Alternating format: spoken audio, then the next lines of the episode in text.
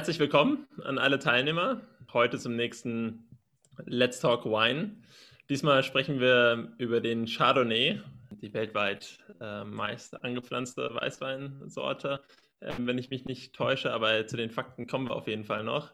Ich freue mich auf jeden Fall, dass es, äh, dass es alles klappt. Und äh, mit dabei heute Friedrich Keller vom Weingut Franz Keller. Ja, herzlich willkommen. Vielen Dank für die Einladung. Dankeschön. Hallo zusammen. Genau, also bei uns im Let's Talk Wine ist es äh, generell so, dass ähm, jeder eigentlich immer die Möglichkeit hat, auch seine Fragen direkt zu stellen. Das heißt, äh, das ist eine schön interaktive Runde. Ähm, aber bevor wir mit ähm, den Fragen starten, ähm, würde ich sagen, dass äh, ich das Wort nochmal an dich abgebe, ähm, Friedrich, dass du vielleicht ein paar Worte zum Weingut sagen kannst und äh, vielleicht auch ein paar Worte zu deiner Person. Ähm, ja, also Weingut Franz Keller, wir sind wir, wir kommen vom Kaiserstuhl, das heißt, wir sind ganz aus dem Süden, Südbaden.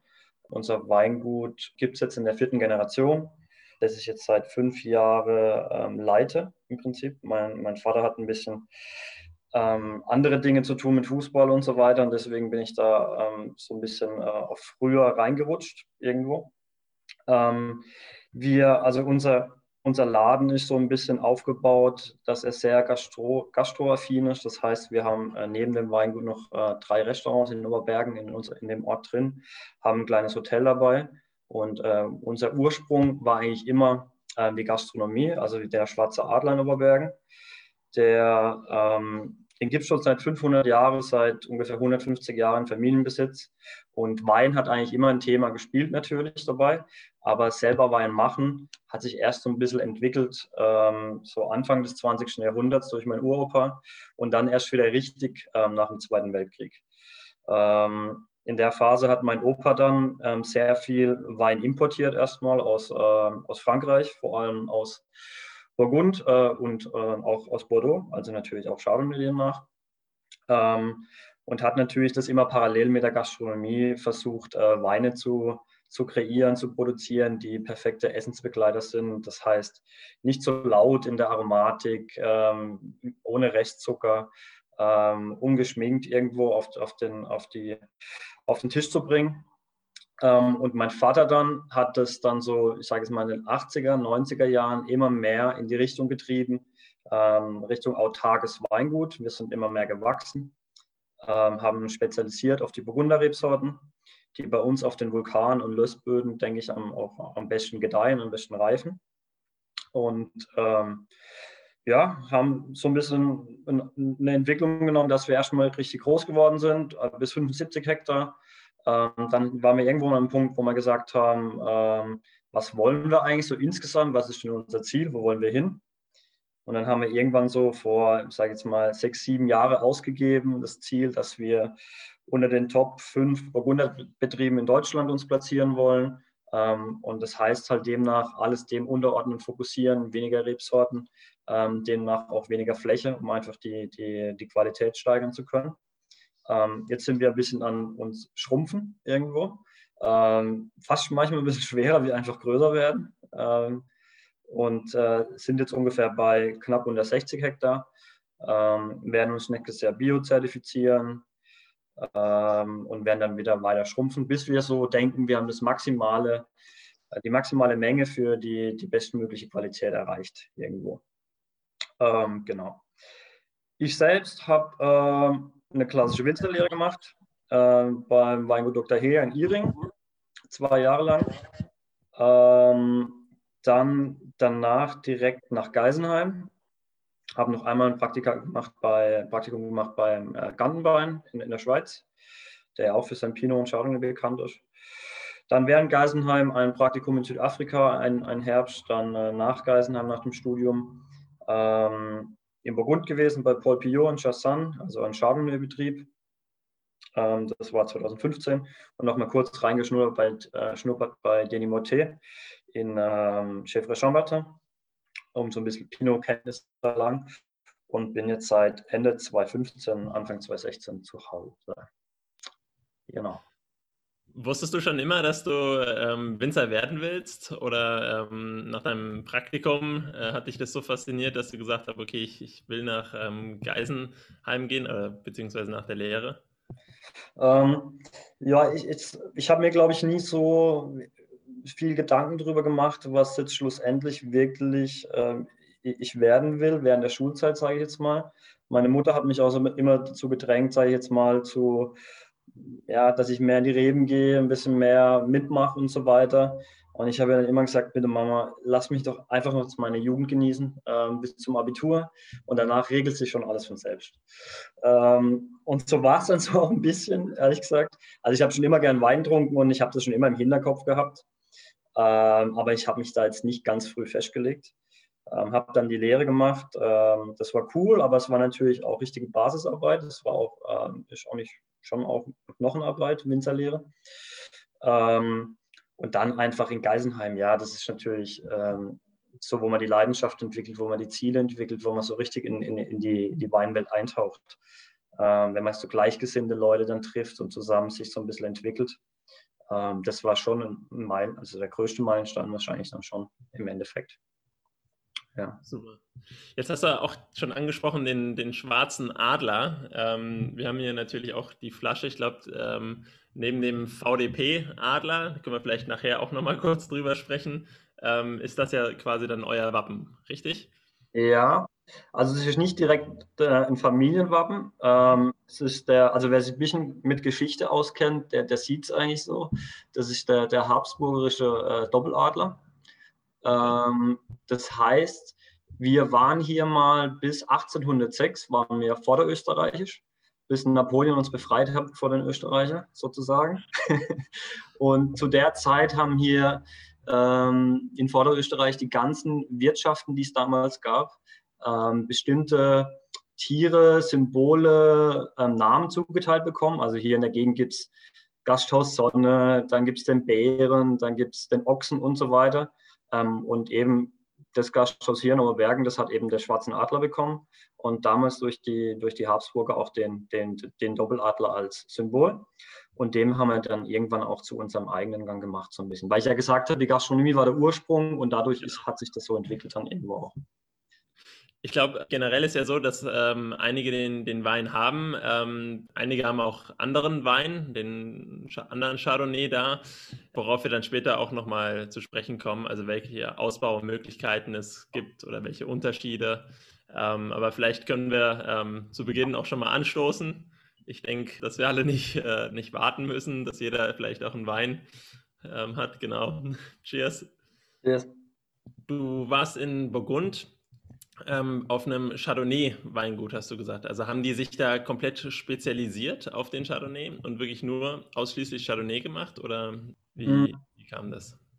Ähm, wenn man mal so ein bisschen ins Burgund blickt, ich meine, wenn man über Burgund redet, dann hat man meistens so die Côte d'Or im Blick, also mit dem Norden Côte Nuit, ähm, wo eigentlich, sage ich mal, zu 95 Prozent ähm, Rot, also Pinot, Pinot Noir, Spätburgunder produziert wird.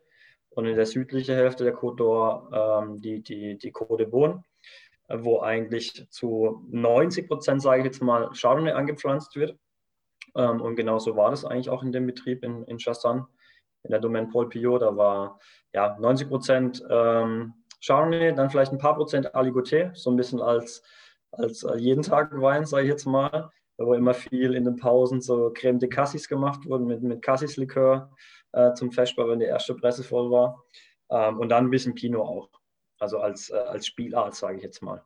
Ähm, ja, und das war, das war sehr schön, weil die, die sich einfach äh, nur auf diese Rebsorte konzentrieren und dadurch auch, sage ich jetzt mal, ihre, ihr Standort, also ihre Gegebenheiten, was sie haben, die unterschiedlichen Lagen auch dadurch äh, vollkommen, ähm, ja, das rauskommt einfach, äh, wie, wie der Standort mit der Rebsorte nachher umgeht. Das äh, war super spannend zu sehen, auf jeden Fall.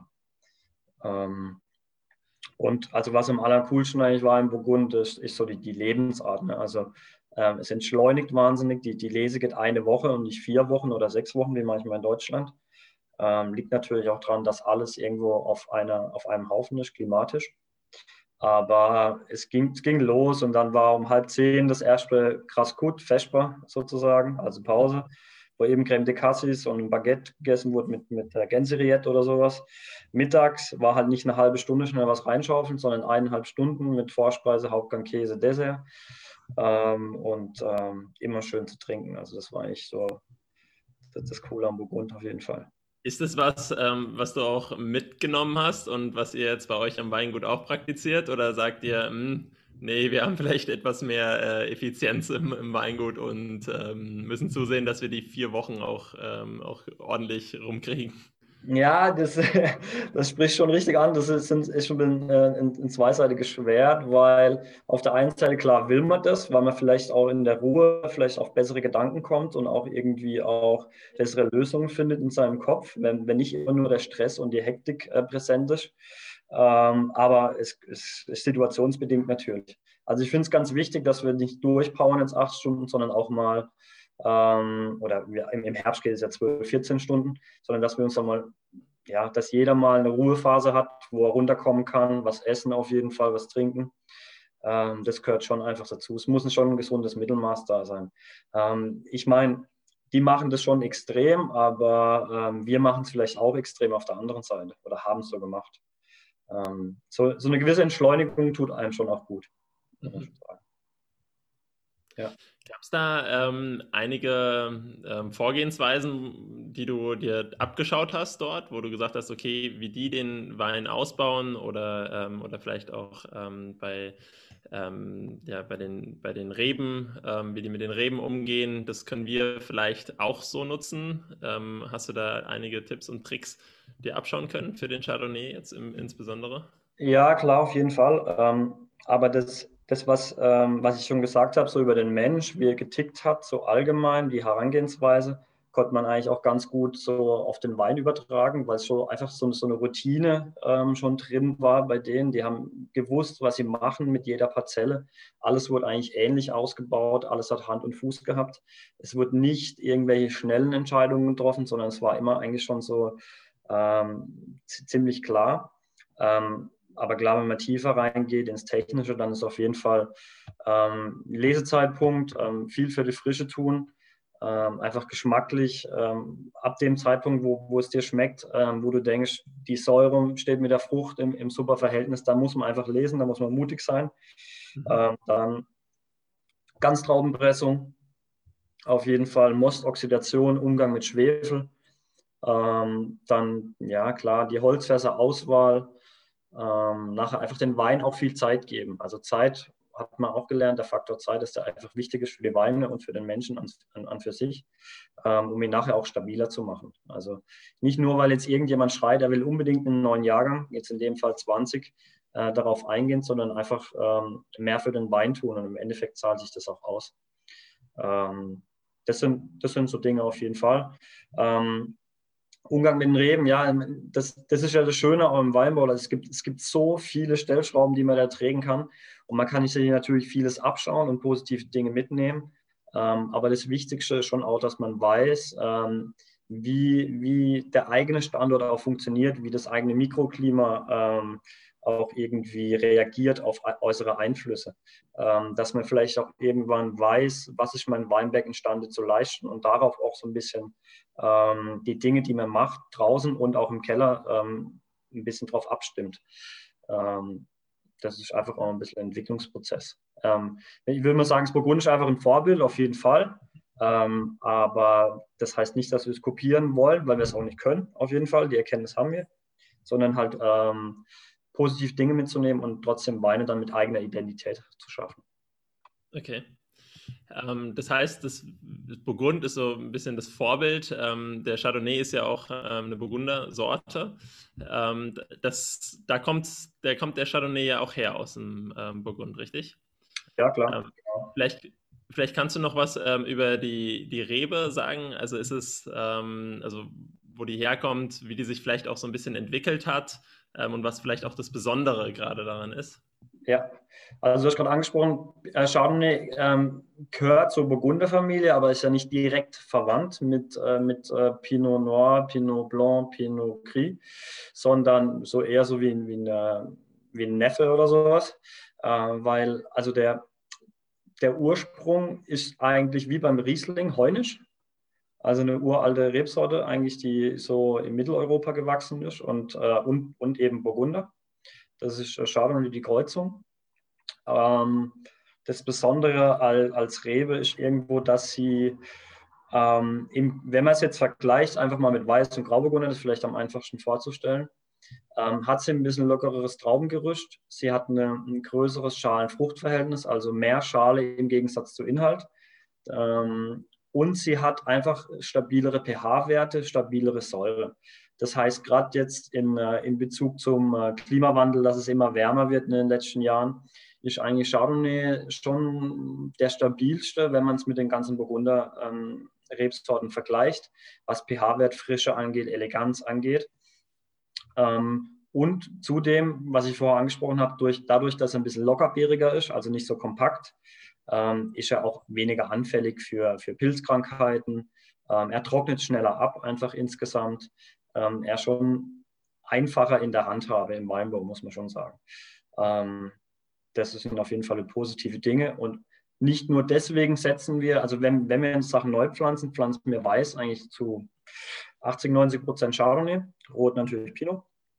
Ähm, aber auch natürlich, weil er uns super, super gut schmeckt. Also das sind die zwei Parameter, die eigentlich äh, von Schwarz treffen dann für die Marschrichtung. Genau. Ähm, jetzt äh, gibt es den Chardonnay ja vor allem auch noch in den, ähm, in den USA, ähm, habe ich gelesen. Ich glaube in Chile auch ähm, recht weit verbreitet, äh, Südafrika auch noch. Ähm, gibt es da, also was spricht dafür, dass er, oder spricht genau das dafür, dass er so wandelbar ist? Ja. Ähm, dass er auch in den, in den einzelnen verschiedenen Ländern oder auch Kontinenten dann gepflanzt wird? Ja, erstens mal, was ich schon gesagt habe, dass er ziemlich stabil ist, was die Säurewerte angeht.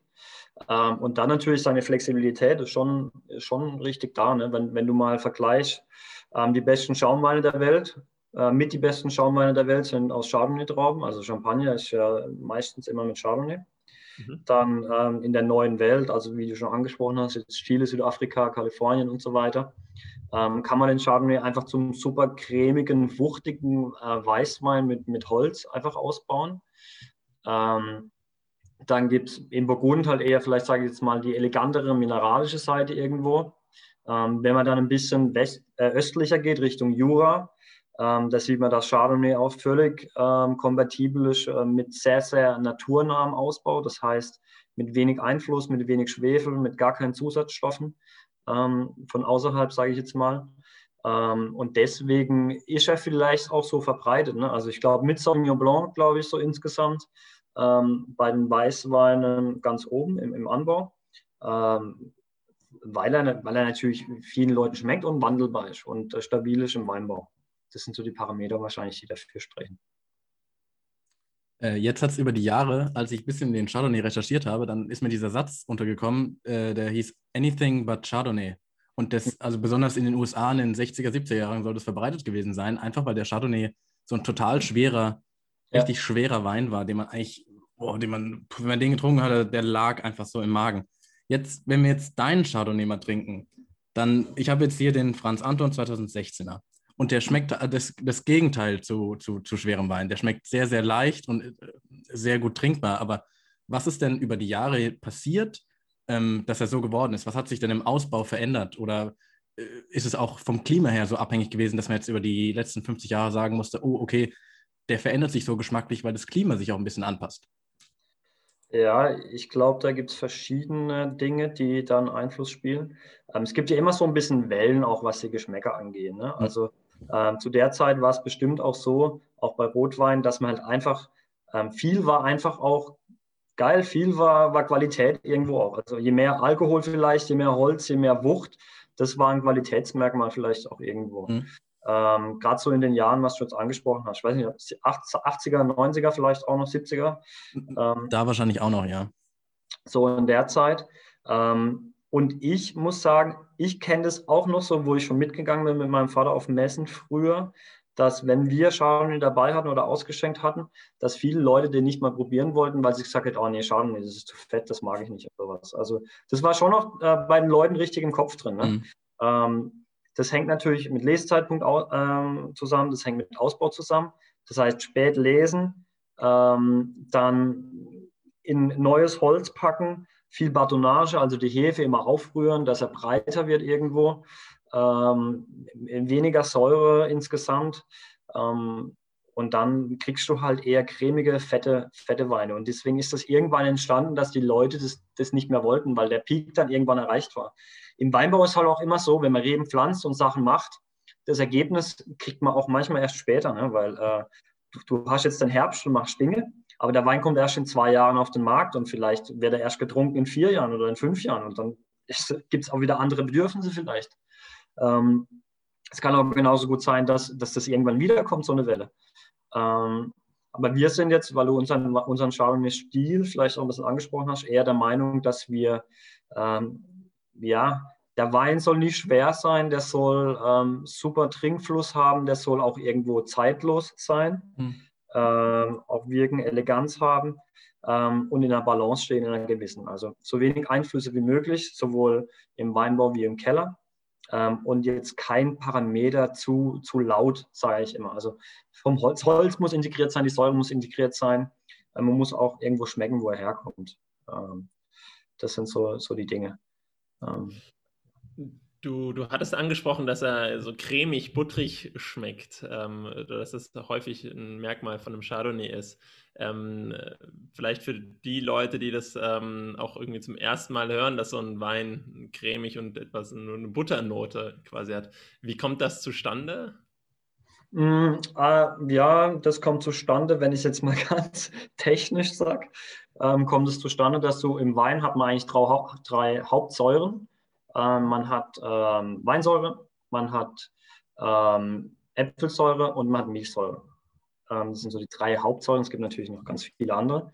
Ähm, wenn die Äpfelsäure hoch ist, also gibt es äh, ein, äh, die, die zweite Gärung, sage ich jetzt mal. Ähm, das heißt, wenn man die nicht stoppt, wandelt sich Äpfelsäure um in Milchsäure. Wenn man hohe Äpfelsäuregrad hat, dann gibt es mehr, mehr und mehr Milchsäure. Und die Milchsäure ist eben, ähm, wie der Name schon sagt, eher ein bisschen laktisch schmeckender, ein bisschen butterig schmeckender. Ähm, und im Extremfall geht es halt so ein bisschen in die Joghurt-Richtung. Ne? Das kommt aber dann vielleicht auch mit Zeit, geht es auch immer weg, eigentlich im Fass. Ähm, aber wenn man jetzt mal sagt, jetzt in dem Moment riecht das so im Fass und jetzt hole ich ihn raus und schwefel ihn, also konserviere ich ihn, irgendwo, dann bleibt es aber natürlich auch in der Flasche. Also das ist äh, erstens mal das Verhältnis im Wein, was die Säuren angeht. Mhm. Ähm, und zweitens mal, wie gehe ich nachher damit um? Wie früh fülle ich den? Wann, wann konserviere ich ihn? Irgendwo. Und das macht es dann aus, wenn es dann so richtig butterig schmeckt, irgendwo auch vielleicht. Ja. Jetzt ähm, hast du auch gesagt, dass, der, ähm, je, dass man dem Zeit lassen muss ähm, und ähm, auch kann. Und ähm, ich habe hier jetzt die ähm, Oberbergener Bassgeige und äh, da steht das Datum bzw. der Jahrgang 2015 drauf. Ähm, da musste ich sagen, erstmal ein bisschen ungewöhnlich, oder? Für einen, ähm, für einen Weißwein? Oder ist das bei dem Chardonnay häufig der Fall? Oder kommt es auf den Ausbau drauf an? Ähm, Chardonnay kann beides, glaube ich, ähm, je nachdem, wie er auch ausgebaut ist. Ähm, äh, ihr, müsst euch mal, ihr müsst euch vorstellen, also es gibt ein gewisses Oxidationspotenzial in jedem Wein. Wenn ich vorher viel Zeit gibt und viel Oxidation irgendwo schon weg habe im Ausbau, dann kann er nachher auf der Flasche weniger oxidieren. Das heißt, er ist dann länger haltbar. Ähm, wenn ich ihn früh fülle ähm, und er hat nie Sauerstoff gesehen vorher und kriegt dann Sauerstoff in der Flasche nachher, dann ist er schneller um. Okay. Logischerweise. Ja. Ähm, und wir versuchen schon, dass wir es eben durch den langen Ausbau dann nachher auch hinten raus haltbarer machen irgendwo. Ähm, 15 ist, eben, ich habe es jetzt nicht, ich habe es, glaube ich, weiß nicht, irgendwie letzten Monat habe ich ihn schon mal getrunken, glaube ich. Ähm, zudem halt auch ein warmes Jahr, also der hat schon auch äh, irgendwo eine gewisse Dichte. Ähm, aber die Weine, die gerade Chardonnay, das kann 20, 25, 30 Jahre alt werden, je nach Qualitätsstufe. Ähm, auf jeden Fall. Ähm, je nachdem, wie lange man warten kann. Ähm, ich hätte nochmal an meine Frage von vorhin angeschlossen, weil du hast ja, wir haben ja besprochen schon, dass der Chardonnay eigentlich ein schlechtes Image hatte. Ähm, hast ja auch Pionierarbeit geleistet. Und du hast ja auch in, jetzt gerade letztes Jahr im November äh, auch mal ein Chardonnay auf den Markt gebracht äh, als Naturwein. Mhm. Ähm, also war, ist das auch so mit dein, deine Aufgabe, die du für dich persönlich siehst, zu sagen, okay, ich, ich mache den Chardonnay wieder na, der Johannes hat es immer beim letzten Talk so gedacht, ich mache wieder ein bisschen Sexappeal an den Chardonnay oder in den Spätburgunder. Ich mache den wieder sexy. Der Wein ja. muss, der, der muss wieder ein bisschen, naja, mehr in die Mitte, in die Mitte der Gesellschaft kommen. hoffentlich hat er nicht Great Again gesagt oder so. Nee, das hat er nicht gesagt. Nee, nee, ist, ist sexy und Sexappeal und äh, dass der Wein nicht nuttig, nuttig riechen dürfe, meinte ja, er. Ja, die, die Pfälzer haben mit ihrer Vekalsprache halt immer, gell, da bin ich ja richtig harmlos dagegen. Ja, das. Ähm, ja, ähm, ja ähm, wobei, also das, das, da tun natürlich viele was dafür ähm, irgendwo.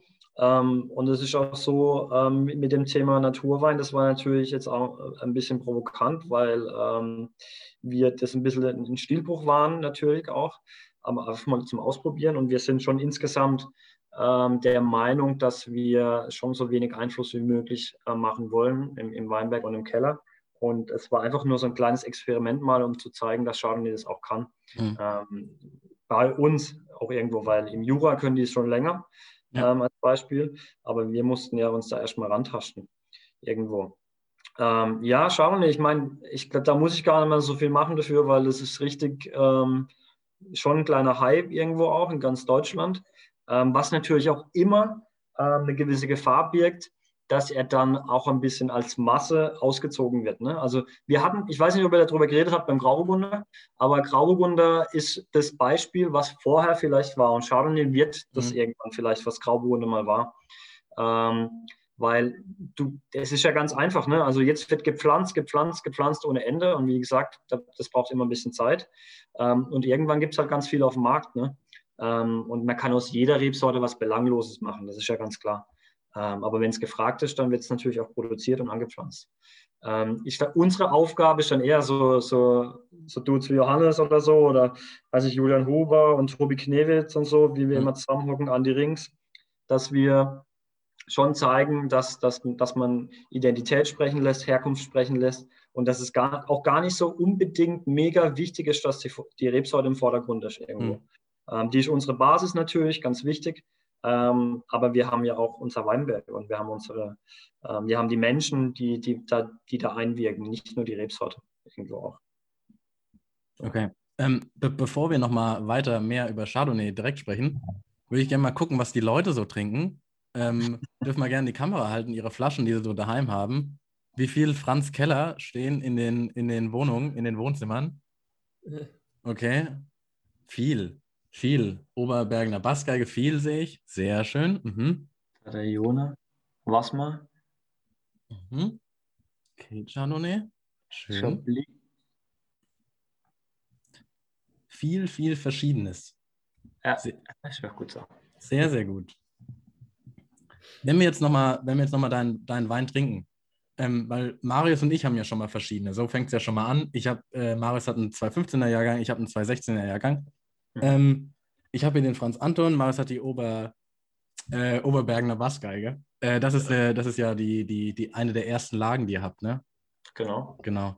Wo unterscheiden sich die beiden? Ähm, wo können wir uns, wo, wo sind wir geschmacklich, unterscheiden wir uns von den beiden? Ähm, der Wein von Marius, sei jetzt mal Bassgeige, das ist unser, mhm. unser Basis-Chardonnay. Mhm. Der, hat, der hat einfach ein bisschen mehr ähm, Duft, sage ich jetzt mal. Also der ähm, ist irgendwie geprägt auch von der Frucht, äh, vom Lössboden. Also Bassgeige ist mehr Lössboden, das transportiert immer diese Gelbfleischigkeit eher. Ähm, eine leichte Exotik, sage ich jetzt mal, ausgebaut im großen Holzfass. Und du hast Franz Anton 16, das ist ein Lagencuvée. Mhm. Ähm, jetzt eher auch noch von, von ein bisschen jüngeren Reben, aber super, super spannenden und aufregenden Parzellen irgendwo, die irgendwann auch mal separat ausgebaut werden ähm, und auf den Markt kommen. Und das sind das ist schon ausgebaut im, im Barrik, also klassisch 228 okay. Liter. Ähm, und ähm, auch hauptsächlich auf Vulkanboden. Also das heißt, es ist ein bisschen karger, ein bisschen straffer, ähm, der, der zeigt ein bisschen mehr Mineralik vielleicht mhm. ähm, und kann natürlich auch ein bisschen länger reifen. Ähm, genau.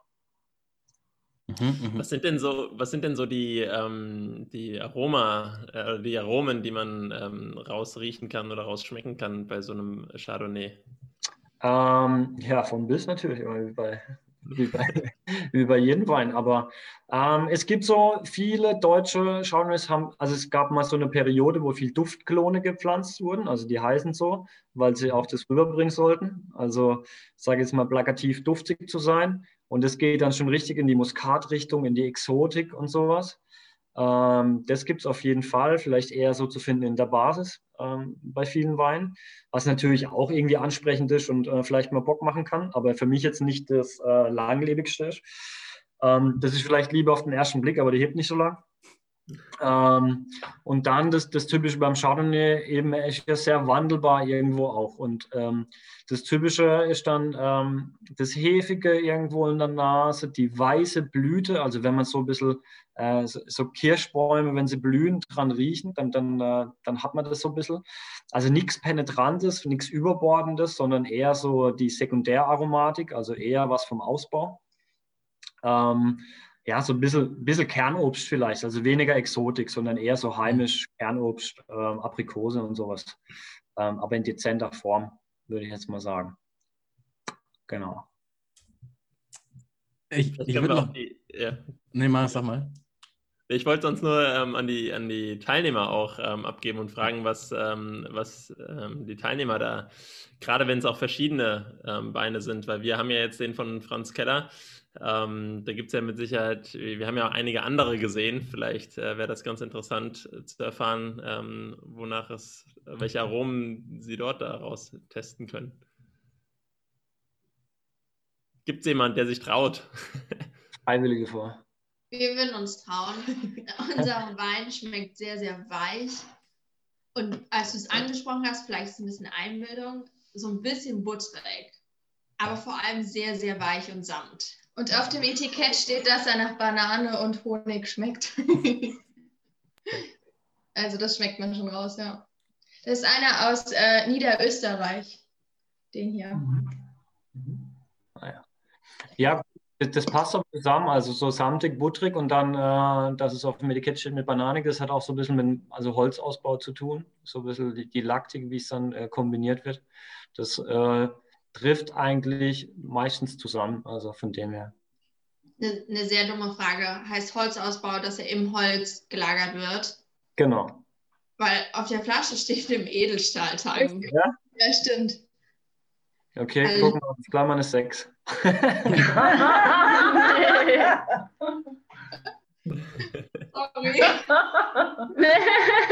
Schön, dass er mich da reinreiht, gell? Danke. Sorry, es hätte ja sein können, dass es einen Grund dafür gibt.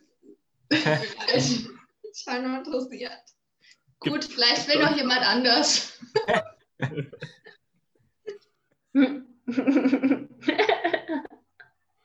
Gibt es sonst noch andere? Eileen? Vanillepudding? Ich glaube, sind wir auf Mute? Sind wir nicht auf Mute? Wir sind on. oh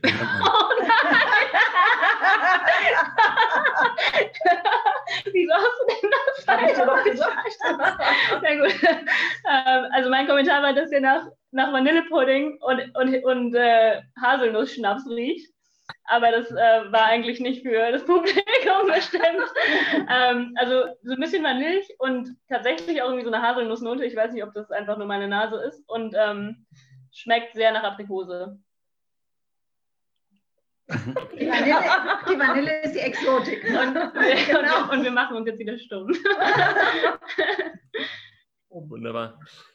Ja, zum, vielleicht noch mal kurz zum Ausbau. Ähm, Edelstahl, Holz, ähm, was ist gängiger für den Chardonnay oder ähm, gibt es da auch wieder Unterschiede je nach äh, Region? Ja, ich sage es mal, gängiger auf jeden Fall ist Holzausbau. Mhm. Ähm, Edelstahl, also wir, nee, ganz selten deswegen. Ähm, nee, schon einfach Holz, um ähm, dadurch, dass es so wandelbar ist, auch so ein bisschen äh, das zu transportieren, also ich sage ja, die Sekundäraromatik mehr reinzubringen. Im Edelstahl behältst du eher so das, was von der Traube kommt, die Primäraromatik, also eher die Frucht, mhm. weil du halt keinen Luftaustausch hast irgendwo. Und im Holz gibt es ja eine gewisse Mikrooxidation, eine Reife ähm, und kriegt deswegen auch diese, diese Hefennöten, Vanilletöne vielleicht so in die, in die Richtung auch. Ähm, genau. Also gängiger würde ich schon sagen, eher Holz auf jeden Fall. Gibt es eine bestimmte Holzart, auf die man ähm, da beim Chardonnay achtet? Oder ist es, ähm, ja, ich glaube, egal ist es nicht, welches Holz man da nimmt. Ähm, aber auf was achtet ihr da vielleicht? Ähm, also klassisch natürlich, äh, jeder fast ähm, Eiche, französische Eiche machen wir jetzt. Wir haben aber auch deutsche Eiche, also Pfälzer Eiche, österreichische Eiche. Ähm, und dann gibt es ähm, gerade in den, also ganz witzig ist, dass in die französische Eiche im Gegensatz zur amerikanischen Eiche einfach ein bisschen herbaler schmeckt, kräutriger und die amerikanische Eiche ein bisschen so die, die süßliche hat und ein bisschen mehr die, die Exotik fördert. Ähm, wir wollen ja eher so ein bisschen kräuterig, mineralisch bleiben und deswegen ist das für uns kein, ähm, kein Thema, natürlich auch aus ökologischen Gründen, wo wir jetzt nicht die, die Hölzer aus Amerika einfliegen lassen. Mhm. Ähm, aber tendenziell einfach Eiche, klassisches Barrique 228 Liter. Ähm, dann zum Beispiel aber im Chablis, habe ich hier einmal gesehen, vom Philipp, glaube ich, hier unten mhm. Bei mir, ähm, ist so typischerweise wenig Holzeinsatz, also mehr Edelstahl, um die Weine so ein bisschen ähm, cleaner zu machen vielleicht. Und dann aber auch großes Holz, was gibt es im Chablis dann auch oft. Ist schon schon auch ein bisschen regionabhängig, äh, je nachdem, für welchen Stil sie sich verschrieben haben irgendwo auch. Ähm, genau.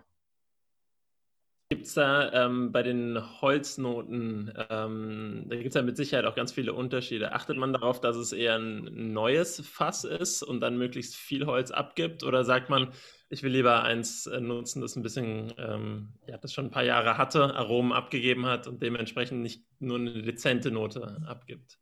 Äh, die Tendenz geht auf jeden Fall dahin, dass man weniger Holzeinfluss nimmt das heißt, gängig wäre so ein Drittel neues Holz, äh, ein Drittel zweitbelegtes, ein Drittel drittbelegtes Fass oder sowas. Ähm, und dann ist natürlich auch ganz wichtig, da gibt es natürlich auch ganz viele Parameter. Ähm, die, die Toastung, wie findet die Toastung statt? Medium getoastet oder äh, länger getoastet. wir versuchen die Toastung eher in, in, in den Hintergrund zu rücken, dass es einfach auch nicht zu laut wird ähm, zu, zu ausdrucksstark, aber da gibt es auch viele Winzer, die das cool finden. Also das, da gibt es natürlich eine Bandbreite, man kann da viel spielen. Ähm, dann die Daumenstärke ist wichtig, äh, wie dick eben äh, das Holz drumherum ist. Je, ähm, je, nachdem, wie viel Austausch es hat, je nachdem, wie viel es aufnehmen kann dann oder wie es abgibt, wie viel Phenole es abgibt für die innere Spannung. Ähm, da gibt es dann wirklich ganz viele unterschiedliche Dinge, die man dann selber auch für seinen Wein, für seine Herkunft, für seinen Weinberg rausfinden muss, was am besten passt auch irgendwo. Ähm, also ich könnte zum Beispiel nie zum Johannes Jürg zum Beispiel gehen in den Keller und sagen, du musst einen Schaden in die Fässer machen. Das geht nicht. Also das ist unmöglich, weil ich gar nicht weiß, äh, wie die Moste, die, die Weine von ihm reagieren. Also das ist wirklich ganz, ganz individuell auch irgendwo. Spannend vielleicht noch ähm, für die Leute, kannst du vielleicht das Toasting noch mal kurz ähm, erläutern, was das ist? Ähm, Toasting ist im Prinzip, also die, ähm, die Barrix bestehen ja aus Dauben verschieden, die rund im Kreis zusammengeführt werden und festgehalten werden mit, so, mit einem Eisenring, mit einem Ring. Ähm, und dann, bevor ähm, die, die Fass äh, Köpfe draufkommen, also die Bretter, um das zu verschließen, wird das fast nochmal auf offenem Feuer getoastet. Und ähm, da ist ganz, ganz wichtig, äh, wie lange und wie intensiv das Feuer ist für nachher, für den, für den Geschmack, was es dann abgibt an den Wein. Also das können nur Profis machen mit unglaublich viel Erfahrung. Das geht manchmal nur zwei Minuten. Wenn man ein längeres, leichtes Toasting hat, dann geht es vielleicht bis zu zehn Minuten, aber es ist wirklich ähm, eine Wissenschaft für sich auf jeden Fall. Also jeder, der mal irgendwo vielleicht so eine Tonnellerie, so eine, so eine Fassproduktion besuchen kann, auf jeden Fall mal machen, das ist super spannend. Ich glaube, den verrücktesten Chardonnay, den ich mal getrunken hatte, das war der Lightly Toasted vom Christian Peth. Und das mhm. war wirklich, man hat, der hat die Flasche aufgemacht und was ins Glas geschüttet und dann riecht man dran und es riecht einfach wie so ein Lagerfeuer in den ersten drei, vier Sekunden. Das ist ganz absurd. Man kann das gar nicht irgendwie glauben. Dass, ja. das irgendwie, dass das so diese geschmackliche Note ist, die zuerst aus dem Wein rauskommt, einfach wie so ein Lagerfeuer drei Und danach überwiegt dann der Wein, aber das so die ersten drei Sekunden einfach wie so ein Lagerfeuer, würde man so einen Zug nehmen von der Asche. Ja. Ähm, ich, ich finde cool, also wenn es weggeht, wenn der Wein sich entwickelt, finde ich das super. Wenn, wenn der Wein einfach verschiedene Facetten, verschiedene Ebenen zeigt ähm, und damit spielt, dann ist das ja einfach nur, dann steigt es ja, bringt es der Spannung ja einfach ganz viel. Auf jeden Fall. Bevor wir noch weiter über Chardonnay philosophieren, will, will ich noch gerne ein bisschen mehr über dich sprechen. Denn ähm, ich meine, du hast, du hast gesagt, du bist ab 2015, 2016 warst du dann daheim und hast mit deinem Vater im, im Weingut viel gearbeitet und dann, dann kam Auszeichnung über Auszeichnung der jeweiligen Weine. Auch dieses Jahr hast du wieder äh, oder hat das Weingut wieder viele Auszeichnungen bekommen. Ähm, äh, sei es vom Falstaff für, für der Spätburgunder 94 Punkte bekommen oder äh, Gourmillot hat, wieder Auszeich hat dir wieder eine Auszeichnung gegeben für die diesjährigen Weine. Ähm, aber 2019 bist du mit deinem Vater zusammen äh, Winzer des Jahres geworden. Ähm, wie war dieser Moment für dich? War das schon so an dem Punkt angekommen, so, okay, ging jetzt aber schnell? oder war das, ähm, ja, wie, wie war das für dich? Ja, ja, geil, dass du das, äh, du hast auf jeden Fall das Richtige angesprochen. Ähm, also ich fand es persönlich in dem Moment schon so, dass ich gesagt habe, äh, ist schon jetzt ein bisschen früh irgendwie. Ähm, ich hätte mich selber jetzt nicht als Winzer des Jahres gewählt oder uns irgendwie. Mhm. Ich gedacht habe, die anderen, die machen auch richtig geiles Zeug. Also ich bin jetzt da, wir machen jetzt, sind da jetzt noch nicht so lang, dass wir jetzt in, in der Richtung Gas geben. Lass die anderen auch mal. Aber klar, im Endeffekt beschwert man sich da natürlich nicht. Ähm, und ähm, ja, nee, in, ja, es war dann ein bisschen konfus, weil ich gedacht habe, jetzt schon, und aber es, es, ist noch gar nicht an dem Punkt, wo ich sagen würde, ja, jetzt könnt ihr mir das Ding mal geben mhm. oder so. Ähm, aber es ist dann, es spornt dann schon auch eher an, das zu halten und dann irgendwie nach vorne zu blicken ähm, und den, das auch zu bestätigen auf jeden Fall. Also mhm. das äh, ist, ich meine, im Fußball sagt man auch, ne, also das erste Jahr nach dem Aufstieg, das ist nicht so, das ist eigentlich einfach in der Liga zu bleiben, das zweite Jahr schwierig. Also, ist ein, ein Fahrstuhlweingut in dem Sinne vielleicht, um die Fußballanalogie weiterzuführen. Ja, eben, ja. Und das, das will man ja nicht irgendwie dann sein. Ähm, und deswegen war das schon eher natürlich dann auch eine Aufgabe und eine Pflicht, das dann fortzuführen. Ähm, aber es ist dann, dann im Endeffekt, ähm, geht es dann schnell aus dem Kopf, die Auszeichnung, dass man sich mehr darauf konzentriert. Ähm, wie kommen die Weine an bei den Leuten, wo sie dann auch wirklich trinken und nicht nur verkosten? weil das ist auch ein Unterschied. Wir machen Weine zum Trinken und nicht zum Verkosten. Ähm, der Opa hat immer gesagt, der, zweite Schluck muss besser sein wie der erste, der dritte besser mhm. wie der zweite. Mhm. Und irgendwann muss die Flasche leer sein, obwohl du es gar nicht merkst. So irgendwie. Mhm. Ähm, und beim Verkosten ist natürlich ein bisschen was anderes. Ne? Da riechst du rein, da bist, wie du jetzt gesagt hast, vielleicht von, von so einem Wein gleich mal be ist betörend ähm, am Anfang, dann trinkst du einen kleinen Schluck, gibst einen Punkt, dann alles gut. So ist natürlich nicht, also es läuft schon professionell ab aber eine Flasche, eine ganze Flasche trinken ist schon was anderes. Ähm, und daran Spaß zu haben. Mhm. Und dieses Feedback ist auf jeden Fall ähm, das Aller, Allerwichtigste. Ähm, klar. Wie ist die Aufteilung bei euch im Weingut? Wie sieht es aus? Wie viel macht noch dein Vater, obwohl er andere Aufgaben hat aktuell? Oder wie ist so die Aufteilung? Ich habe gelesen, dass du mehr das, das Ruder übernimmst natürlich, aber ich glaube, es gehört doch immer dazu bei so Familienweingütern, dass das irgendwie vielleicht die jüngere Generation hat so irgendwie, schaut, macht so den aktiveren Part, aber natürlich ist die, ist die Erfahrung immer noch im Weingut, die aushelfen kann, wenn man doch nochmal Fragen hat, weil allwissend ist ja keiner irgendwie. Nee, auf keinen Fall. Man lernt auch nie aus. Also ja. das, ja, das ist ja auch das Krasse, weil die Natur ist ja so individuell. Also das, das kann keiner von sich behaupten. Ähm, tatsächlich, ähm, ich sage es mal am Anfang, schon noch ähm, so, dass wir als mal verkostet haben und äh, mal so ein bisschen drüber geredet haben. Ähm, aber jetzt sage ich mal die letzten zwei Jahre schon so, dass ich äh, die meisten Entscheidungssachen einfach alleine mache. Ich habe das, das Riesenglück, dass der, der gleiche Kellermeister immer noch da ist, der ähm, unter meinem Vater noch da war. Ähm, der Schwabe, also wirklich sehr korrekt, überkorrekt, hat für alles Excel-Tabellen gemacht. Also ich, ich weiß, wie der Wein von 2010 ausgebaut wurde, mit welchem Fass, mit welche Trauben da reinkamen. Also es ist richtig krank, aber auch geil irgendwo. Ähm, und mit dem zusammen mache ich eigentlich so ganz, ganz viel, weil der auch, weil der die Erfahrung von früher auch schon mitbringt. Also mein Vater hat im Moment überhaupt keine Chance, hier irgendwas, irgendwas noch zu machen, weil der ist eigentlich mehr in Frankfurt wie, wie überhaupt hier in Oberbergen. Ja. Ähm, aber ja, das war auch ein Prozess. Also ich war vor 2015, 16 auch schon immer mal daheim, sage ich jetzt mal, am Wochenende. Und da haben wir auch schon viel ähm, klar voneinander gelernt, von der Erfahrung einerseits und ich vielleicht von ich neue Ideen eingebracht, so wie du gesagt hast.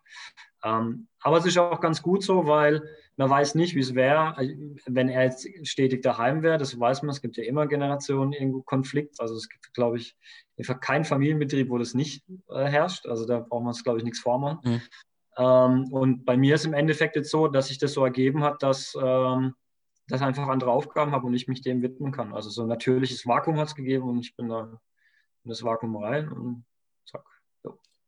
Wie hat das für dich funktioniert in den letzten Jahren oder besonders, wie siehst du das für die Zukunft im, im Blick darauf, dass, dass ein Winzer viel mehr Aufgaben hat, als nur Wein zu machen?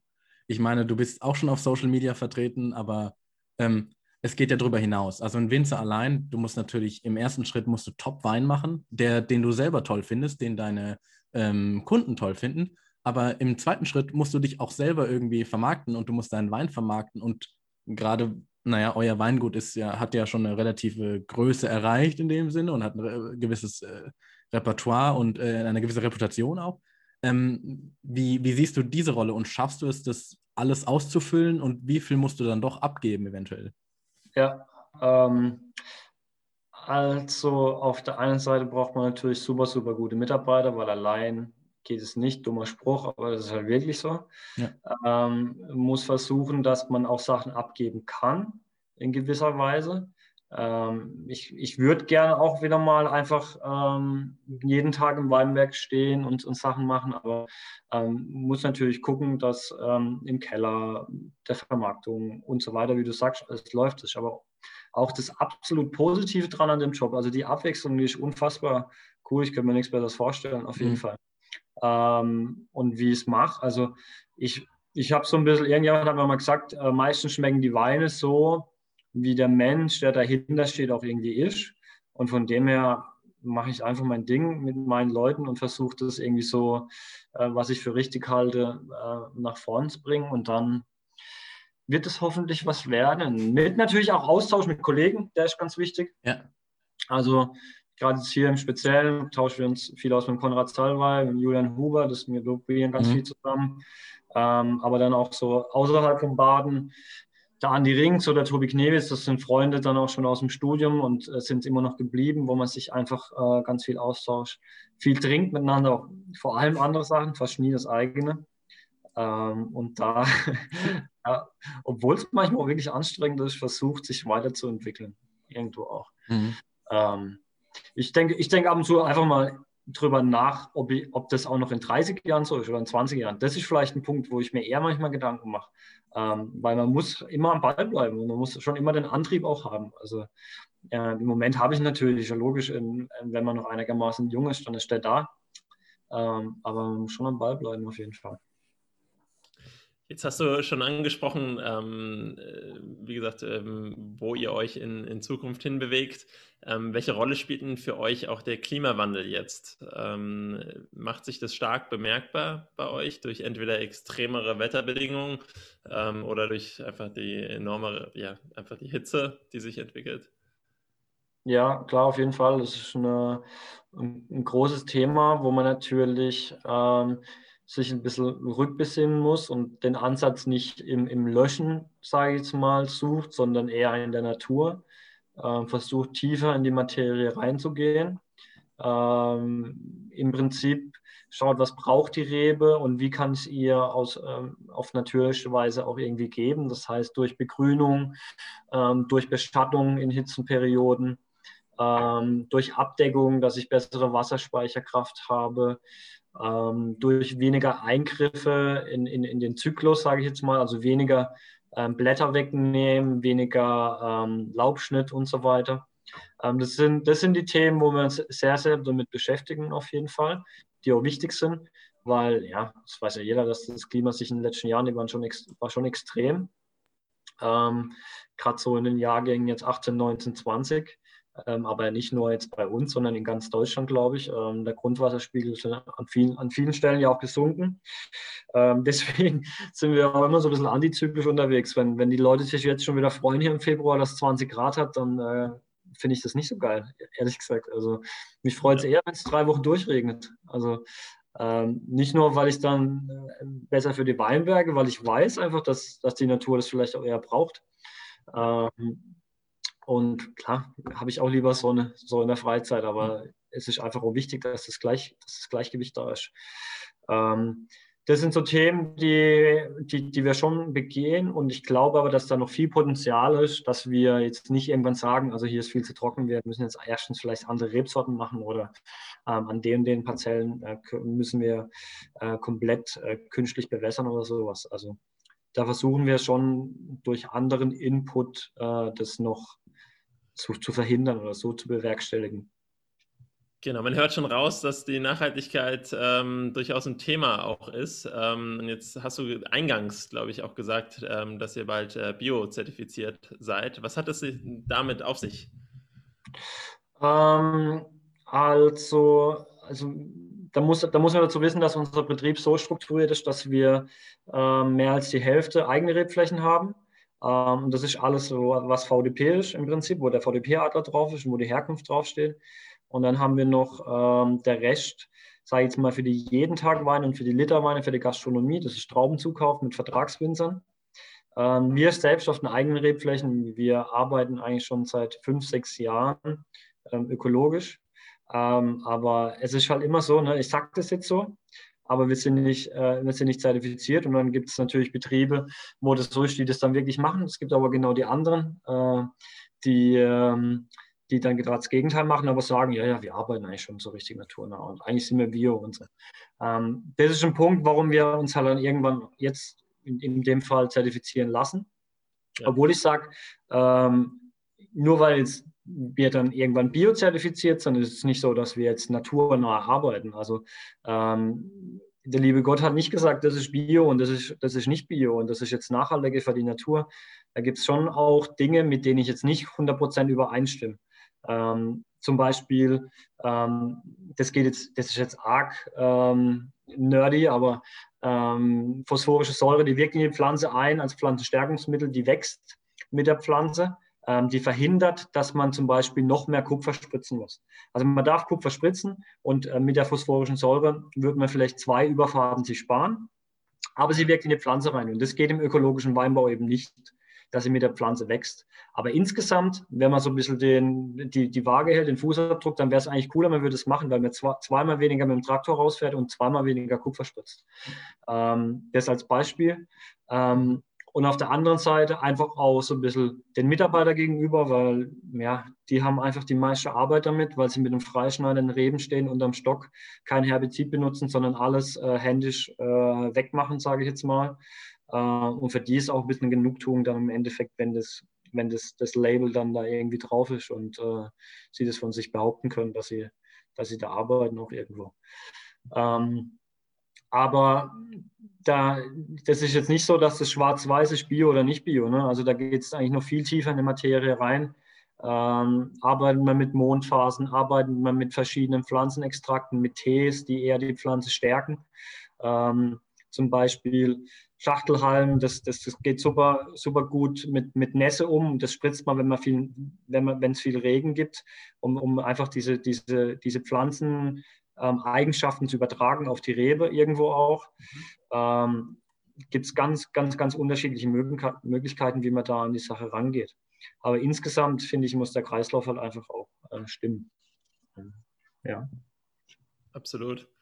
Ja, das ist, glaube ich, immer eine ganz äh, interessante Thematik, ob Bio oder nicht Bio und dann welches Zertifikat. Da gibt es ja auch jetzt wirklich viele äh, verschiedene ähm, äh, Zertifikate, wo man dann als Konsument auch gar nicht mehr wirklich durchblickt, okay, ähm, was bedeutet jetzt das und was bedeutet das andere und äh, rechtfertigt das jetzt den, den ähm, den Preisanstieg, äh, den, den man dann im Regal irgendwie erkennt.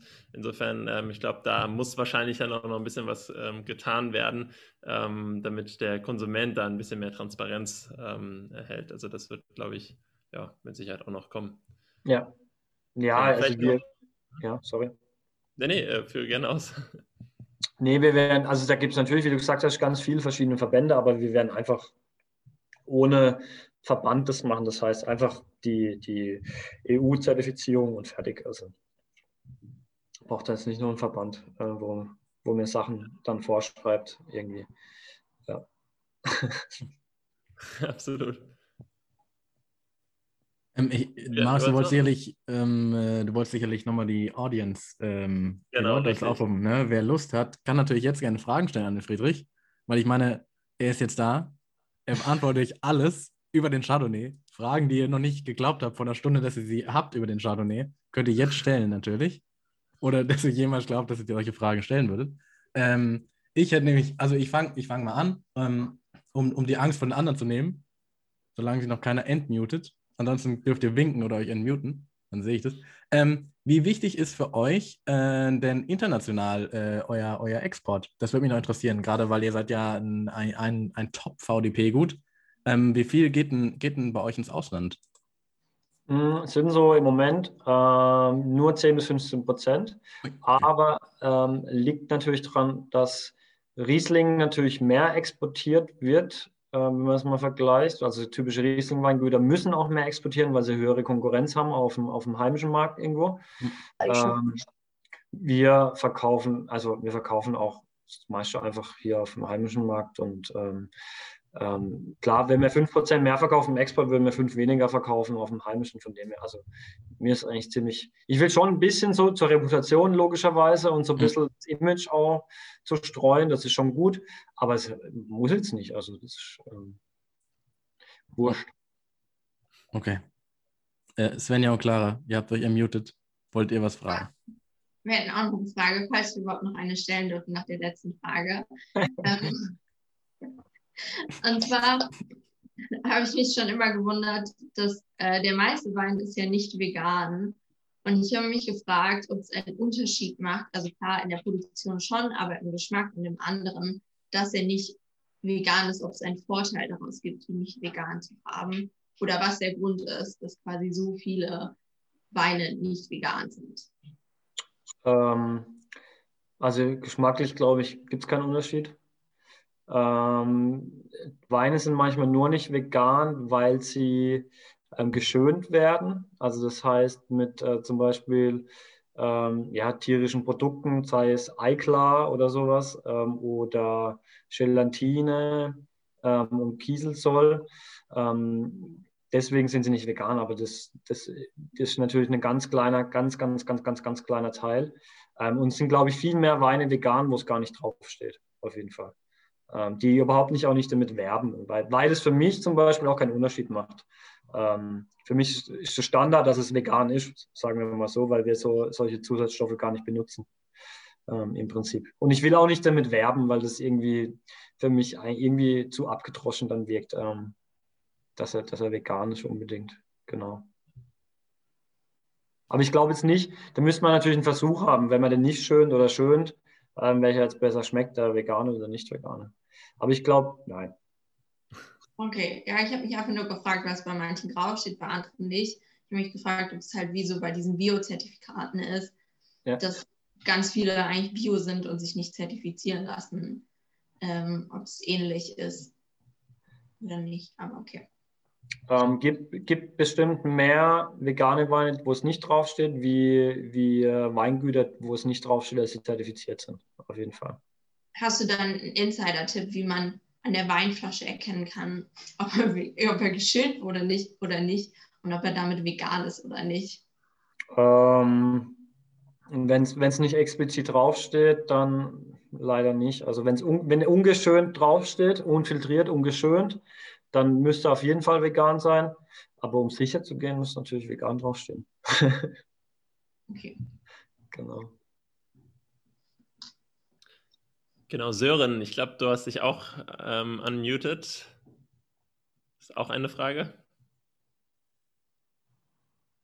Man kann dich leider nicht hören. Ansonsten gibt es immer die Möglichkeit, auch in den Chat zu schreiben, die Frage. Ist natürlich auch möglich. Wir würden die dann einfach vorlesen. Ansonsten, äh, Valentin, ich glaube, du hast dich auch unmuted. Kann man mich hören? Mhm. Doch, sieht gut aus. Ähm, ich ich habe mich noch gefragt, äh, quasi welche Rolle, also ich habe jetzt gesehen, ihr habt, ich weiß nicht, äh, man, ich kann eine Anfrage schicken, wenn ich Wein bei euch kaufen möchte. Ähm, welche Rolle spielt so der Onlinehandel für euch? Vielleicht nehmen wir das Corona-Jahr mal raus, weil das wahrscheinlich ja irgendwie ein besonderer Moment für die, also beziehungsweise ich glaube in einem Gespräch im Januar schon hat schon mal ein, weiß nicht, ob es vielleicht bei euch genauso war, kannst du ja auch gerne äh, was zu sagen, dass quasi Corona den den Verkauf von Wein eher äh, beschleunigt hat. Aber generell finde ich es spannend. Also quasi, welche Rolle spielt der Onlinehandel für euch? Ist das quasi, ich meine, Direktverkauf kann ja auch immer ein, quasi was äh, sehr Gutes sein und aber auch vielleicht im Verhältnis von was quasi vom Weingut direkt abgeht im Direktverkauf oder auch im, im Weinhandel, Gastronomie, also wie so das Verhältnis ist und, und welche Rolle das so spielt. Ja, ähm, gute Frage. Wir, also wir, sind, wir haben ziemlich homogenes ähm, Vertriebskanäle. Also wir verkaufen so 30 Prozent an Privatkunden, 30 Prozent Händler, 30 Prozent Gastronomie direkt und die 10 Prozent eben Export. Also sind wir sehr, war jetzt auch gut eben, dass wir so aufgestellt sind, äh, eben für die, für die Krise, die Pandemie. Ähm, Du hast angesprochen, wir haben nur so ein Anfragetool, weil wir da auch nicht so ganz 100% transparent sein wollen, was einen Online-Shop angeht. Also klar, um Online kommt man auch mit Händlern sowas nicht drum rum, aber wir wollen jetzt auch nicht das äh, ganze Internet damit vollballern mit unseren Weinen, ähm, weil es natürlich auch immer ähm, ja, schwierig ist, was so die, die, die Kontrolle angeht über den Preis und nachher dann auch, wo landet der Wein und so weiter. Ähm, uns ist eigentlich das Liebste, wenn, wenn unser Wein an, an einer super, an einer, an einer großen Tafel mit vier, fünf Leuten ähm, kommt, wo es, super Essen dazu gibt und man einfach Freude an der Flasche Wein und am Essen hat und einen schönen Abend. Also das, sind so, das ist uns, uns das Wichtigste irgendwo. Ähm, wir wollen uns das einfach offen halten, auch was die Mengen angeht, dann bei dieser Anfrage und den, den, Kundenkontakt vielleicht auch ein bisschen haben. Ich weiß nicht, du hast gesehen, man kann dann angeben per Telefon oder per E-Mail. Ähm, und da kann man dann einfach auch Detailsachen besprechen, ne? also ähm, auch für, für einen langfristigen Kundenkontakt, Kundenkontakt. Also wie wir mal die Ware geliefert haben, wenn wir noch was dazu, ähm, keine Ahnung. Also gibt es ja unterschiedliche Dinge, weil es ist schon manchmal ein bisschen unpersönlich. Man, man, klar, ist einfach, aber man klickt auf den Knopf abschicken, zahlen und ciao, da kommt der Wein heim, ist ja cool. Aber Wein ist auch ein emotionales Produkt irgendwo und hat viel auch mit den Menschen drumherum zu tun. Ähm, und deswegen ist es uns eigentlich wichtig, dass wir den Kontakt schon auch haben. Ähm, oder eben unsere Händler, die den Wein bekommen, die den dann in den stationären ähm, Fachhändler, die, die dann an die Menschen verkaufen, die beraten und so weiter. Das ist dann schon nochmal ein bisschen was anderes vielleicht. Und ja, wie wir durchgekommen sind, äh, eigentlich, ja, alles gut soweit. Also klar, ich glaube, die Leute haben insgesamt ein bisschen mehr gesoffen sogar zu Hause, wie ihr alle jetzt gerade vielleicht. ähm, ähm, Gibt es natürlich auch Statistiken, ich glaube, das stimmt. Ähm, ist natürlich ähm, so, dass am Anfang, da wir viel Gastronomie haben, da ein bisschen gebremst wurde, aber es hat sich dann, die Privatkunden haben es gut weggetrunken, das ging, äh, hat sich dann auch gut aufgeteilt. Und mit dem Wein ist ja auch wirklich nicht tragisch. Ich habe ja am Anfang gesagt, unsere Weine sind jetzt nicht nach einem halben Jahr oder Jahr tot, ähm, sondern die können gut lagern. Dann wird der Wein halt zum anderen Zeitpunkt verkauft. So what? Das ist äh, gerade wurscht. In der Gastronomie ist ja eher das Problem, den Tisch kann ich ja nicht mehr verkaufen, der, der heute frei blieb und den ich nicht verkaufen konnte. Also ähm, beim Wein kein Problem eigentlich. Und die Natur hat es eh nicht gejuckt, also draußen. Äh, da konnte man arbeiten. Ähm, da war alles wie immer eigentlich, außer natürlich diese, die, die Hygiene einzuhalten und so weiter. Genau. Genau, dann haben wir noch eine Frage im Chat ähm, von Sören, ähm, ob die ob die Schönung mit tierischen Produkten im fertigen Wein nachweisbar ist. Und äh, da meinte er, dass das wahrscheinlich nicht so sei, oder? Doch, doch, auf jeden Fall, glaube ich doch, ja. Okay. Das kann man schon nachweisen, also labortechnisch. Also nicht einfach, aber labortechnisch auf jeden Fall. Mhm. Ähm, wie, wie es im Verfahren geht, weiß ich nicht, aber ähm, da gibt es auf jeden Fall Beispiele, wo das so mal nicht so gut funktioniert hat. okay. Ähm, ansonsten hätten wir noch eine im Chat. Äh, was wären denn geeignete Speisenkombinationen zu einem Chardonnay? Eventuell differenziert zwischen schlank und lang im Holz ausgebaut. Ob es da Unterschiede noch gibt? Ähm, ja, mit schlank, weil Chardonnay hat ja schon eine agile Säure, eine gute Eleganz dann irgendwo. Da kann man schon so in Richtung, weiß was ich, Antipasti gehen, so ein geiles Vitello Tonato, Carpaccio oder irgendwas. Ähm, Rinder Carpaccio in die Richtung. Ähm, und wenn du halt ein bisschen fülligeren ähm, Stil bevorzugst, dann kannst du schon in die Richtung gehen, wo es ein bisschen kräftiger wird. Gebratener Fisch oder helles Fleisch, also ähm, Hühnchen, Perlhuhn oder so irgendwas, geht, geht durchaus auch ähm, in die Richtung. Dann, da kann man, das, das ist gut, dass es so differenziert dann dasteht, ähm, kann man dann echt äh, viel machen. Genau, also aber eigentlich Fisch ist das schon, schon das Allerbeste, denke ich, wenn, wenn du ein bisschen fülligeren Wein hast, gebratener Fisch. Vielleicht mit einer, mit einer Beurre Blanc oder sowas, wo, wo das dann noch viel, viel besser harmoniert. Ähm, das passt, denke ich, sehr gut. Also gibt es viel Fisch bei euch im Gasthaus? Ja, doch, ja, Fisch gibt es schon, schon, schon. Ähm, ja, also einer unserer Klassiker ist so der Atlantiksteinbutt eigentlich auf, äh, mit Beurre Blanc, Kartoffel Carbon Ragout. Und da passt Chardonnay eigentlich 1A, also auf jeden Fall. Ja, das habe ich immer so im Kopf, wenn ich dran denke an Chardonnay. Sehr gut, da kriegt man auch direkt Hunger. ja, und hofft, dass bald wieder aufgemacht wird, auf jeden Fall. Ja, definitiv. Ja. Gibt es sonst noch weitere Fragen? Das ist noch die Chance. Genau, ich glaube, ansonsten, Julian, hast du sonst noch eine Frage? Ja, auf jeden Fall. Ähm, äh, mich hätte noch interessiert, wie, wie sieht der aktuelle Jahrgang aus? Wie weit bist du? Wie weit seid ihr? Oder habt ihr überhaupt schon angefangen? Seid, ist, noch, äh, ist noch gar nicht so weit. Und ähm, wir haben jetzt schon öfter gehört, dass auch, also bei der Mara, bei der Mara Walz, auch aus Württemberg, da ist jetzt auch knapp 30 Prozent der Ernte äh, kaputt gegangen. Wie, hast, du, hast du Ernteausfälle gehabt im, äh, in diesem Jahr? Wie sieht es da aus? 2020 meinst du? Ja. Ähm, 2020, ja, war natürlich ein bisschen crazy, weil ähm, im Gegensatz zu 18, 18 war so, sah gar nicht so viel aus die, an den, die Trauben irgendwie und dann haben wir mega Ertrag gehabt. 20 war es genau andersrum durch die Trockenheit. Also wir haben viele Trauben gehabt, aber wenig Saft einfach in den Trauben. Ähm, was dann aber auf der anderen Seite gerade beim Pinot super, super war, weil wir super viel Schale hatten und da einfach ganz viel Geschmack drin ist. Ähm, Sonst haben wir tatsächlich diese Woche die ersten 20er gefüllt. Mhm. Ähm, also Basisweine. Ähm, Müller ist unser, unser Schollewein auch mal, so ein bisschen, den man jeden Tag trinken kann, wenn man will, oder zum Frühstück zum Beispiel. Ähm, dann der Weißburgunder Gutswein. Die zwei Sachen haben wir gefüllt. Ansonsten ähm, ja, wir, die, die, haben wir auch nur gefüllt, jetzt wirklich, um ehrlich zu sein, weil wir halt Munition dann auch brauchen, wenn es wieder aufgeht, ne, wenn es wieder abgeht. Ähm, ohne Munition kann man halt nicht schießen und deswegen brauchen wir halt ein bisschen, bisschen Stoff auf jeden Fall. Ja, ja, ja. Ähm, und ähm, ansonsten lassen wir den Wein 20 Jahren, der auch Zeit braucht, eigentlich, weil er natürlich, weil es ein warmes Jahr ist, ähm, weil er einfach ein bisschen Ruhe braucht und ein bisschen Filigranität vielleicht noch bekommt durch die Hefelagerung. Mhm.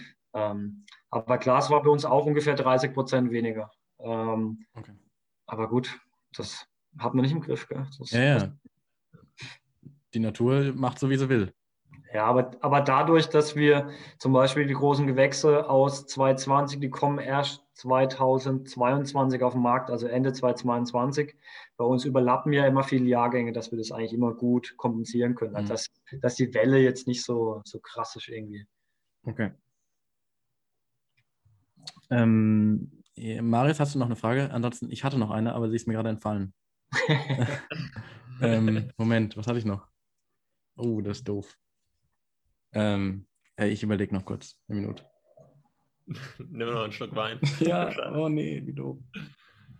Ähm, hm. Irgendwas mit Chardonnay vielleicht. Was hatte ich denn? Das ist ja doof. Der, äh, der bescheuert ist mir gerade entfallen. Hm. Hm. Dir bestimmt direkt nach dem, nach dem Talk ein. So, sofort, wahrscheinlich, sofort, ja. Oh, das, das, das. Ja, ich weiß nicht mehr. Wenn ich schreibe ich schreib dir eine Nachricht. Ja, eben. Ich, ich rufe an, wir klären es privat. Genau. Ja, vielleicht richtig deep auch. Ja, vielleicht, vielleicht ist es eine sehr tiefe Frage. Ja. Nee, ich weiß es nicht mehr. Ist nicht so schlimm. Alles klar. Aber an der Stelle, ansonsten, wenn ähm, niemand anderes ähm, noch eine Frage hat, ähm, ja, würde ich auf jeden Fall ähm, mich bei dir bedanken, Friedrich, dass du dir auch die Zeit genommen hast. Echt cool. Wir haben wieder einiges gelernt, diesmal über den Chardonnay. Ähm, genau, vielleicht doch noch eine Frage am Ende. Ähm, welche Rebsorte würdest du uns denn empfehlen, die wir ähm, vielleicht mal ähm, perspektivisch uns anschauen sollten für den, für den nächsten Talk, die es so wert ist, wo du sagst, okay, da hat ja doch Trendpotenzial oder ähm, die ist mhm. ganz spannend? Ihr habt ja schon viel gehabt, gell? Also die klassischen habt ihr eigentlich alle durch, ne? Ja, genau. Ja, was ich, was ich noch cool finde, ist eigentlich ähm, Chenin Blanc zum Beispiel.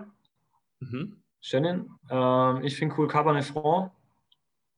Ähm, Aligoté. Aus dem mhm. Burgund zum Beispiel.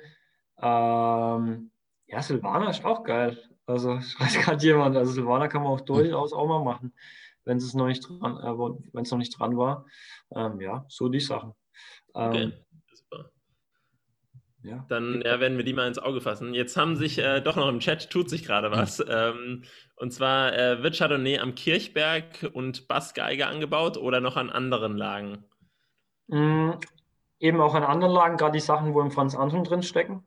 Ähm, wir haben ja die junge Parzelle aus dem Orberg. Das ist so eine, eine kühle Parzelle, ähm, die wir angepflanzt haben über einen Hektar auf ähm, rötlichem Vulkangestein, also mit viel Eisen.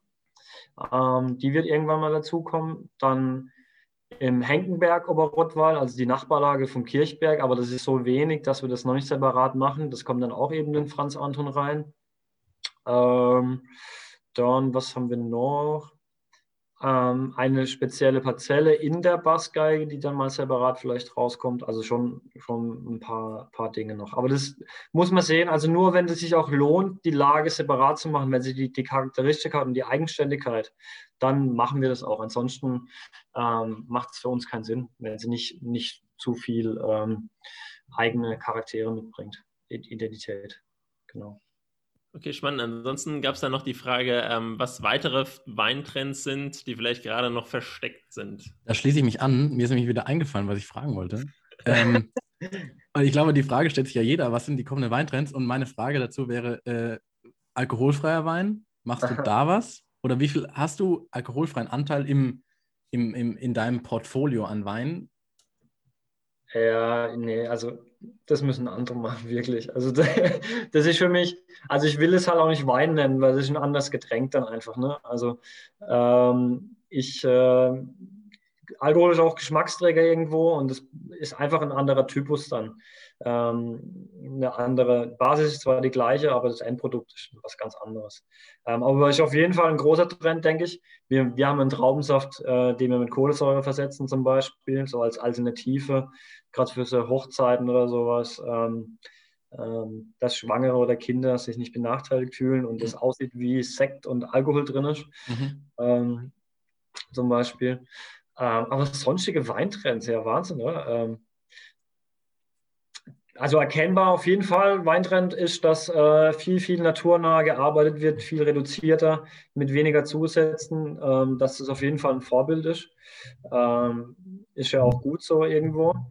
Ähm, wenn man es jetzt mal auf die, auf die obere Preiskategorie münzt, in, ja, und sonst, ähm, Ist es nicht eher schwierig, beim Wein überhaupt einen Trend zu definieren, weil der Trend ja schon bereits vor drei Jahren gesetzt wurde und jetzt erst auf den Markt kommt? Ja, ja, und es kommt immer darauf an, wie man Trend definiert. Definiert man über Rebsorte, über Machart ähm, oder dann über ganz ähm, krasse Dinge wie jetzt zum Beispiel Weinmischgetränke mhm. oder ähm, irgendwie alkoholfrei. Ich glaube, diese Weinmischgetränke, das jetzt wieder eine kleine Welle, das gab es ja schon mal, also gerade so die ganzen Schorle und sowas, dann ist wieder runter und jetzt wieder ein bisschen hoch vielleicht, aber jetzt auch nicht extrem. Ne? Also ich, ich, die, die, das Beste ist, das, das, das, Produkt ist das Purste irgendwo, was die Herkunft widerspiegelt und ähm, irgendwo auch der Mensch dahinter irgendwo. Ähm, für mich auf jeden Fall. Ähm, ja, jetzt kommen noch ein paar Fragen hier, oder? Ja, ja. Genau. Planst du nochmal ein äh, Special Project äh, wie mit Weinfurore außerhalb der normalen Kellerlinie? Ähm, also wie gesagt vorher, das, das, äh, das Projekt war ja auch ein bisschen einfach zum Lernen und auch mal zum, zum Sehen, wie sowas angenommen wird und ähm, auch mal zu gucken, wie sowas äh, sich entwickelt. Ähm, deswegen war das auch als Projekt gedacht und nicht so im eigenen Sortiment, weil ich das eigentlich will, dass das ganze Sortiment, also das ganze Tun, eigentlich sich da in kleinen Schritten hinentwickelt und ich nicht so, so krasse Ausreißer irgendwie habe, äh, so krasse Experimente. Und ähm, deswegen wird es insgesamt eher in die Richtung geben von dem Projekt, sage ich mal, von den Weinen. Äh, vielleicht kommt mal noch ein Rosé oder sowas in die Richtung. Ähm, kann gut möglich sein oder Silvaner. Mal gucken. Ich will nicht zu viel verraten, aber ähm, das ist auf jeden Fall so, dass das Projekt uns super viel Spaß gemacht hat, die Resonanz mega war. Ähm, und ähm, deswegen, ja, das ist auch die Richtung, wo wir gehen werden, insgesamt das Reduziertere. Cool. Svenja fragt, äh, kommt die Scheurebe wieder? ähm, die Scheurebe, ja, hat so eine kleine Renaissance, glaube ich, auch gehabt schon, oder? So die, die letzten paar Jahre, gerade so in Rheinhessen. Ähm, so ein bisschen als Ersatz für Sauvignon Blanc, als internationale Rebsorte irgendwie auch. Ähm, also bei uns jetzt nicht, aber ja, die wird sich jetzt auch nicht richtig krass durchsetzen gegenüber Riesling mhm. oder irgendwie, aber die wird immer da sein auf jeden Fall, weil sie auch eine gewisse Tradition in Deutschland hat. Ähm, auf jeden Fall. Dann die Frage von äh, Luisa: Was verbirgt sich hinter einer Kalklage? Es stand auf einem Chardonnay aus dem Jura. Stand. Ähm, ja, ähm, Kalk, ähm, also gerade Burgunder-Rebsorten und Chardonnay liebt Kalk, weil es einfach ähm, einen super, super guten pH-Wert erzeugt, ähm, weil du nachher so eine gewisse Cremigkeit, eine gewisse Mineralik spürst im Wein, manchmal so was Orangenschaliges drin hast. Also das ist einfach ein, ein super, super Boden, der transportiert werden kann nachher ins Glas. Ähm, und alle großen Chardonnays haben, äh, in, in, oder auch Pinots, haben einen gewissen Kalkanteil. Beim Riesling ist zum Beispiel auch richtig krass spürbar. Nimmt man mal einen Riesling von der Mosel äh, mit voll Schiefernoten, die, die sind ja auch mega und mega ausschmeckbar. Und dann geht man mal nach Rheinhessen zum Beispiel, wo man eher einen höheren Kalkanteil hat, dann sind die komplett anderer Typ. Also man könnte auch meinen, das ist eine andere Rebsorte manchmal. Mhm. Ähm, was aber auch cool ist, ne? das zeigt, dass die Herkunft manchmal über der Rebsorte sogar steht. Ähm, Gerade bei diesen edlen Rebsorten irgendwo auch. Orange Wine. Ja, Philipp, Philipp fragt, wie, wie stehst du zu Orange Wine? Ja, ich, das, ähm, wenn alles im Balance steht und das nicht einfach zu gewollt wirkt, einfach als Marketinginstrument auch irgendwo, dass man sagt, ich, ich schreibe das jetzt mega groß aufs Etikett ähm, und es soll nur irgendwie dunkel sein und vielleicht so ein bisschen stinken sogar oder irgendwie. Ähm, als Tool, das mir den Wein insgesamt besser macht, eine bessere Spannung gibt, ähm, mehr Kontrast gibt mit den Schalen, mehr Phenolik irgendwo, finde ich das super, super gut. Ähm, und welche Rebsorte gut dazu passt, da kommt es ja gleich. Ähm, was gut geht, ist auf jeden Fall Grauburgunder, ähm, denke ich, weil ähm, Grauburgunder typisch ist eben keine weiße Rebsorte, man befördert es natürlich, so ein bisschen dieses Eigenleben von Grauburgunder. Ähm, dann gibt es natürlich, gibt auch super Chardonnays, die eine gewisse Meisterstandzeit haben, auch über Tage. Ähm, aber jetzt in dem Sinne nicht orange werden natürlich auch. Ähm, man kann das mit, mit Riesling Gewürztraminer machen, mit aromatischeren Rebsorten irgendwo, aber immer in dem Verhältnis, dass es halt nicht zu, zu, zu krass, zu provokant irgendwo auch wirkt. Finde ich ganz wichtig eigentlich. Ich glaube, das war die letzte Frage, die wir auch im Chat hatten. Marius, hast du noch eine? Nee, genau. Also in, insofern, ich würde nur äh, Danke sagen, also an der ja. Stelle für deine Zeit. Ähm, hat uns echt gefreut, hat Spaß gemacht. Wir haben, glaube ich, alle viel gelernt. Und ja, auch, weiterhin alle, alles Gute. Ich meine, es läuft bei euch ja echt, echt super. Wir sind auch gespannt, ähm, wie, das, wie das weitergeht. Und ähm, ja, vielen Dank. Super, super gerne. Auf jeden Fall hat Spaß gemacht und vielleicht hören wir uns bald mal wieder. Auf jeden Fall. Ja, Absolut. Sehr, sehr gern und danke auch an alle großen und auch sehr, sehr kleinen Gäste, die heute Abend zugehört haben oder nicht zugehört haben. Ja. Äh, und die dabei waren und ein bisschen Wein genossen haben. Ich hoffe, ihr genießt jetzt alle noch eure, euren restlichen Wein oder habt die Möglichkeit dazu. Ansonsten, wie lange kann man den stehen lassen? Chardonnay, wissen wir, relativ lang. Also ein ja, Fläschchen. Also ihr könnt natürlich alles heute Abend trinken, aber je nachdem, wie viele Flaschen ihr habt, wird es schwierig. Aber kein Problem, wenn ihr es zwei, drei Tage auflässt. Manchmal auch geil, um die Entwicklung zu sehen, ne? ähm, wenn man es aushält. also wenn man es aushält, halbe Flaschen stehen lassen, vielleicht nochmal am Wochenende zugreifen und nochmal einen entspannten Abend machen. Danke dir, Friedrich, für die Zeit und danke an alle anderen. Danke an alle, die da waren. Ähm, euch noch einen schönen Abend und äh, macht's gut.